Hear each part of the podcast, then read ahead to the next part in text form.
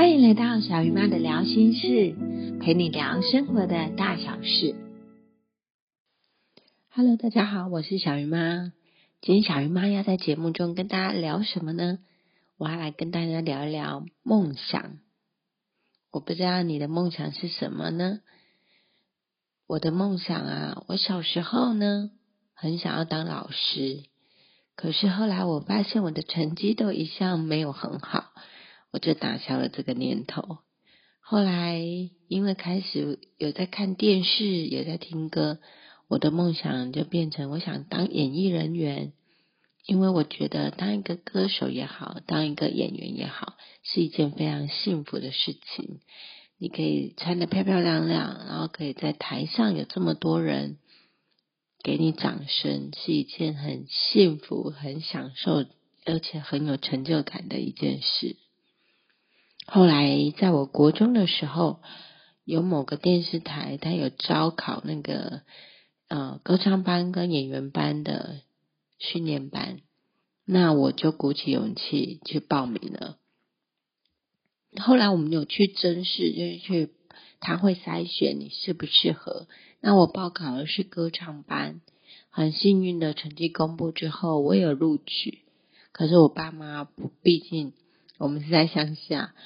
他们就不愿意让我一个人北上去读这个训练班，所以啊，我的梦想就从演艺人员、歌星这一块降为 作家，因为我觉得作家最容易实现。从小我就很爱写作文，而且我写作文分数都拿到还不错的一个基础。我记得有一年联考，作文可能占二十分，我那一次就拿到了十七分。老师跟我说，这个分数是很高的，也因为这样子奠定我写作的这个兴趣。后来我很爱打电动，所以我就会在以前，我不知道大家有没有经历过。PC Home 曾经有开过一个叫 PC Home 的新闻台，那时候我就很有兴趣，我就开了一个新闻台。我还记得新闻台的名字叫做“咖啡馆里的记事本”，里面我会写一些自己的心情记录，也会写一些我觉得很有感觉的事情记录在那里。后来可能是因为经营不善吧，好像就 PC Home 新闻台那那个就关掉了。于是我就移到了无名小站。那时候我也很疯狂在打电动，于是我在无名小站就创了一个，我我也忘记它名称了，但是我就一直在无名小站里面写文章。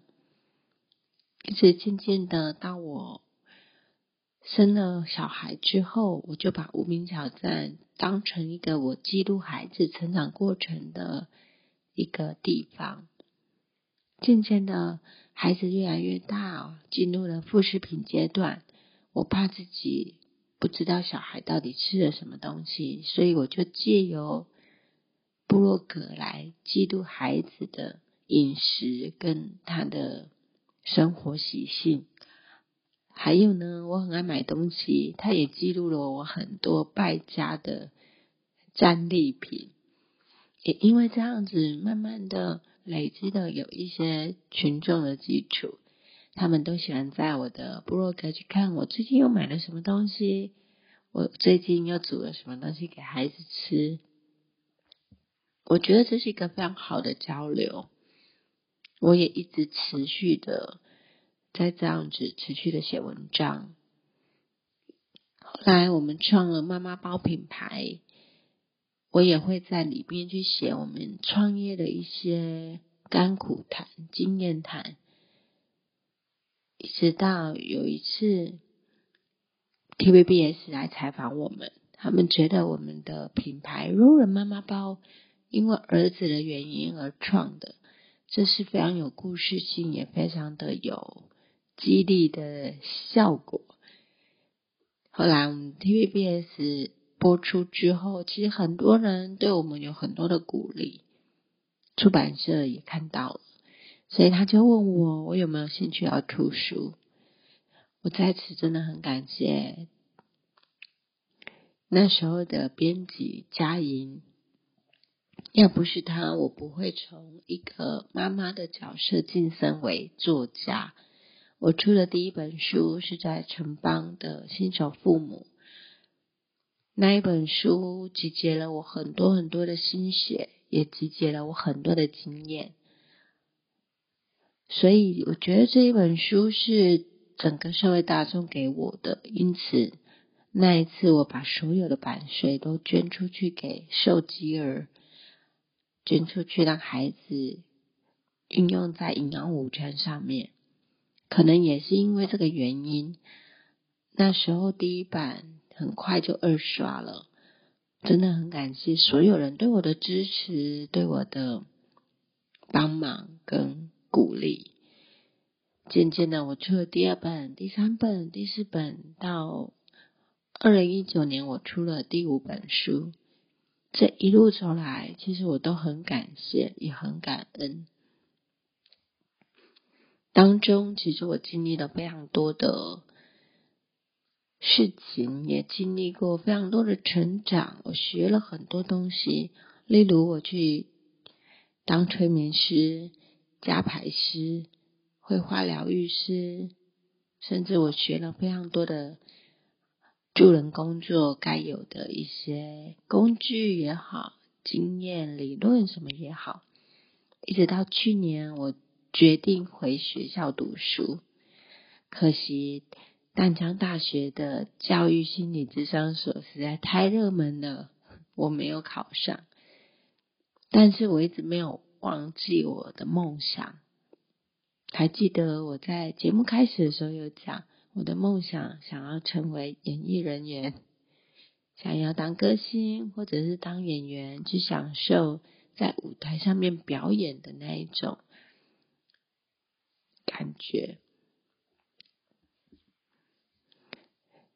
我今天会录这个节目，是因为我昨天去上了班铁祥导演的演员课程，他是教我们怎么演戏，教我们怎么成为一个可以在大众面前侃侃而谈的一个有自信的人。我很开心的是，我一直没有忘记我自己的梦想。我今年四十五岁。我没有忘记十五岁时候的梦想。记得前几天我看了一个 YouTube 讲了一一句话，让我感触很深。他说：“路不会白走，只要你目标对的话，只是早早到跟晚到而已。”其实我非常认同这句话。不管你的梦想是什么，只要你有朝着这个目标前进。至少你就会对得起自己，而且你会过得非常的踏实，非常的开心。希望每一个朋友在你的生命当中都不要忘记你自己的梦想，不管你现在几岁，都别忘记你年轻的时候所抱持的梦想。让我们一起朝着目标前进吧。祝福每一个人，我是小鱼妈，这里是小鱼妈的聊心事，我们下次节目中见，拜拜。